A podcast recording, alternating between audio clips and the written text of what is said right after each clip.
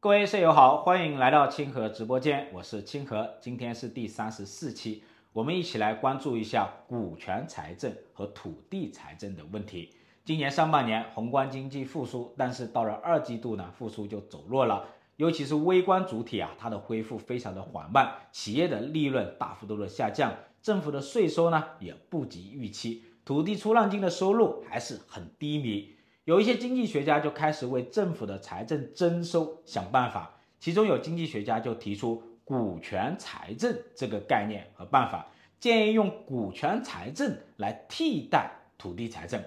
有经济学家他算了一笔账，他说啊，现在啊国有企业的一个总资产是超过三百万亿，假设资产回报率提升一个百分点，那么政府的财政就增加三万亿左右。这可以弥补土地财政收入下降的一个损失。那我们知道，现在的土地财政实际上是走到了尽头。那么，股权财政它到底行不行？能不能替代土地财政？我的观点啊，其实非常的明确，就是千万不能大规模的启动股权财政。为什么呢？原因啊有四点。第一点，去年呢，国有土地的使用权出让金收入是超过六万亿。但是呢，全国国有资本的经营预算收入只有五千多亿，所以呢，这个国有资本的一个收入啊，是很难去替代土地财政的。虽然你有超过三百万亿的资本，但是呢，投资回报率是很低的，怎么才能提升一个百分点呢？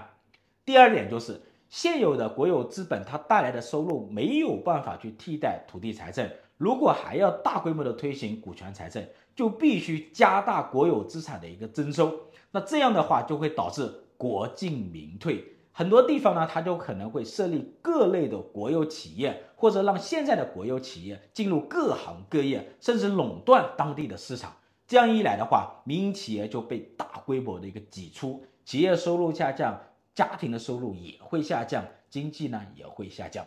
第三呢，有经济学家他提出可以避免国进民退的一个办法，那就是管资本。也就是深圳国资委模式、合肥国资委模式，但是他们忽略了一点，那就是深圳、合肥国有投资的一个成功的案例啊，是建立在发达的民营经济的基础之上。只有民营经济发展好了，国有企业呢，它的投资才有收益。这就是所谓的弱水三千，只取一瓢饮。更何况啊，一旦开启股权财政的话呢，很多地方它不会采用这一种竞争性的管资本的方式，它更有可能的是什么呢？直接管资产，垄断一些市场，然后获得收入。第四个原因就是股权财政呢，它不符合现代财政的一个基本逻辑。现在的土地财政呢，其实就是一种股权财政，地方政府利用国有城投公司融资，然后呢，通过出售国有土地的一个使用权来获得收入。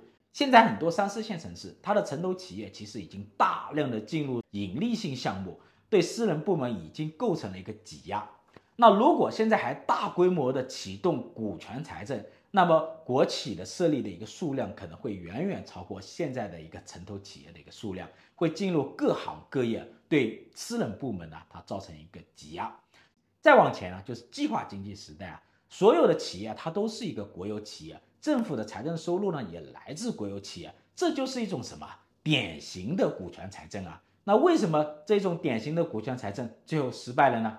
原因就是啊，股权财政啊，它本质上是靠控制、经营或者出售国有资产来获得收入的，它不是现代财政的一个主流的一个趋势。现代财政的一个基本逻辑是，政府通过改善营商环境。降低交易费用，吸引更多的投资和企业来促进经济增长，来扩大税基，最终呢来增加财政收入。所以呢，我们要想办法去解决土地财政的问题，但是呢，我们不能病急乱投医，不能启动大规模的股权财政来替代土地财政。如果只是用股权财政来炒中特估这个概念股，那其实还是可以理解的。但是呢，千万不能当真。如果只是当下地方政府的一种应急手段，比如说通过国有资本的一个经营权的一个抵押来获得银行的一个贷款，解决当下的一个发工资债务的一些问题，这也可以理解。